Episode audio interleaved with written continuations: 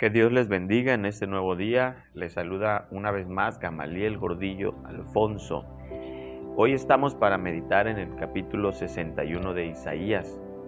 Así que te invito a que lo leas y así puedas entender un poco más sobre lo que voy a compartir a continuación.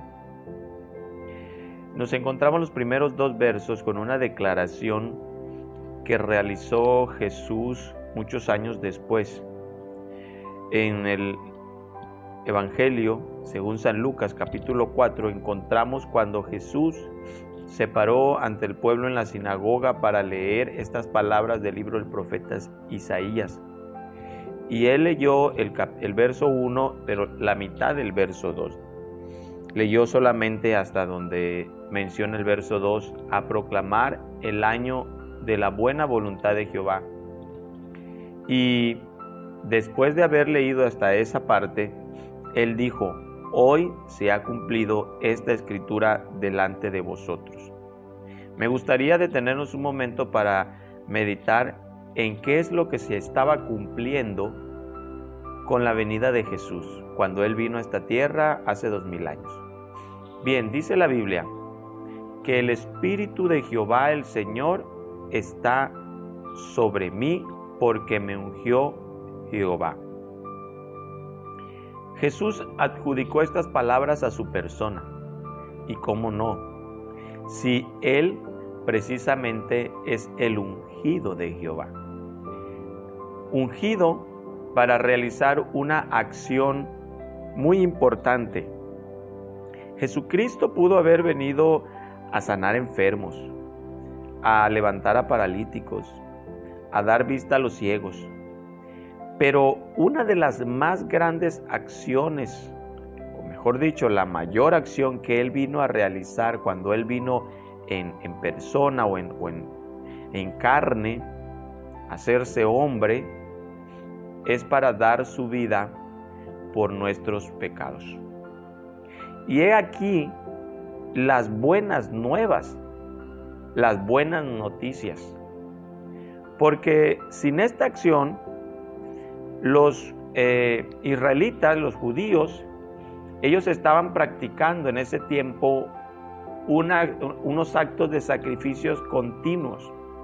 Cada cierto tiempo, un israelita debía llevar ante el templo o en la antigüedad, más atrás, ante el tabernáculo, una ofrenda, sea de un becerro, de un toro, de un carnero, de una oveja, de unas palomas, o de algunas semillas o granos.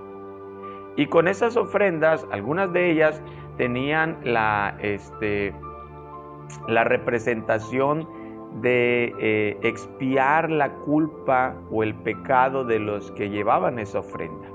¿sí? Pero ahora, cuando Cristo viene, Él vino a hacer ese sacrificio.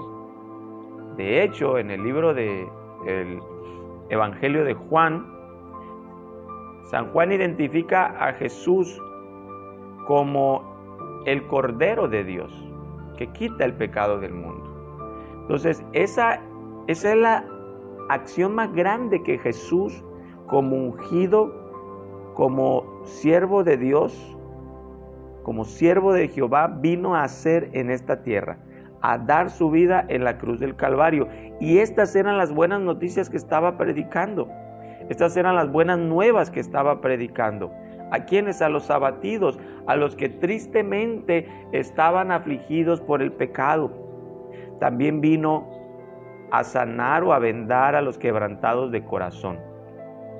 Y aquí quiero comenzar a que reflexionemos en nosotros. Porque si una de las cosas que nosotros más vivimos en este tiempo no son tanto enfermedades del, del cuerpo, sino enfermedades del alma, enfermedades del corazón. De hecho, muchas de esas enfermedades del alma o del corazón, estoy hablando de amarguras, heridas, resentimientos, se convierten o afectan fuertemente nuestra salud y se convierten en enfermedades físicas.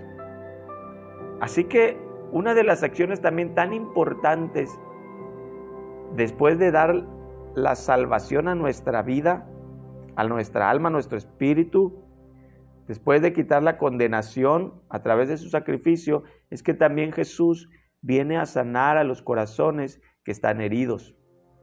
Viene a sanar a los corazones que han sufrido despechos, que han sufrido ofensas, que se han visto amargados en diversas ocasiones por las circunstancias que viven en el día a día. Qué bello es eso, saber que Cristo, repito, en primer lugar vino a dar salvación, pero también vino a dar paz. Aquí dice también que vino a publicar libertad a los cautivos y a los presos apertura de la cárcel. Sí, porque muchas veces nuestros sentimientos de amargura, de falta de perdón, personas que nos han herido y nosotros eh, los mantenemos ahí con ira, con odio en nuestro corazón. Eso es, eso es como aprisionarnos a nosotros mismos en esos sentimientos. Además, no solamente esos, esas heridas emocionales, sino también el mismo pecado, en muchas ocasiones nos esclaviza con la culpa.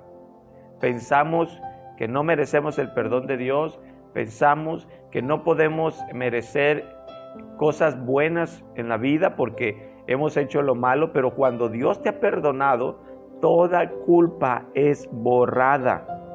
Por eso el verso 2, él concluye y dice, a proclamar el año de la buena voluntad de Jehová, porque ese año eh, es muy, eh, muy significativo que haga referencia, ¿verdad?, a una práctica que hacían los israelitas cada, eh, cada cierto tiempo de dar libertad precisamente a los que tenían como esclavos y que eran de su misma nación. Se le conoce como el año de jubileo, donde se perdonaban todas las deudas y se libertaba a aquellos eh, compatriotas que estaban como siervos, como esclavos, porque por causa de, las deudas habían tenido que vender sus propiedades y, ahora incluso hasta estar trabajando como, como esclavos eh, ante otros ciudadanos de esas eh, regiones. Pero ese año, el año de la buena voluntad de Jehová, repito, había libertad para los que eran esclavos. Había perdón de todas las deudas, por muy grande que fuera. Y esto me enseña a mí algo sumamente importante. Cuando Cristo viene a este mundo a dar su vida en la cruz del Calvario y a proclamar este año de la buena voluntad de Jehová, es para decirte a ti y a mí que cualquier esclavitud que tengamos por causa del pecado, ha llegado el momento de ser libre de ella. Solo con el sacrificio de Cristo. Cualquier cautividad que tengamos a hábitos, a prácticas eh, que nos dañan a nosotros mismos, que dañan a los que nos rodean, muchas veces de ellos pueden ser prácticas de vicios, de infidelidades en la familia, de odio, de, de ira, todas esas acciones pecaminosas, uno puede ser libre de eso por el sacrificio de Cristo. Además, toda la culpa y todas las deudas que nosotros tenemos para con Dios también son perdonadas por el sacrificio de Cristo. Así que tú y yo podemos vivir sin condenación, porque Jesucristo en la cruz del Calvario ha llevado nuestros pecados. Y cuando tú te has arrepentido, cuando tú has puesto tu fe en Jesucristo para salvación y, le, y te has determinado a servirle y a seguirle, obedecerle en sus mandamientos, no debe haber culpa. Escucha, todas tus deudas han sido pagadas por Jesucristo. Pero te dejo con algo todavía que debe trascender. Así como Cristo nos perdonó nuestras deudas, nosotros debemos perdonar a nuestros deudores o a los que nos ofenden. He ahí un gran reto. Es el tiempo de recibir el perdón de Dios y dar perdón a los que nos han ofendido para vivir libres y nuestros corazones sean sanados. Que Dios te bendiga en este bello día.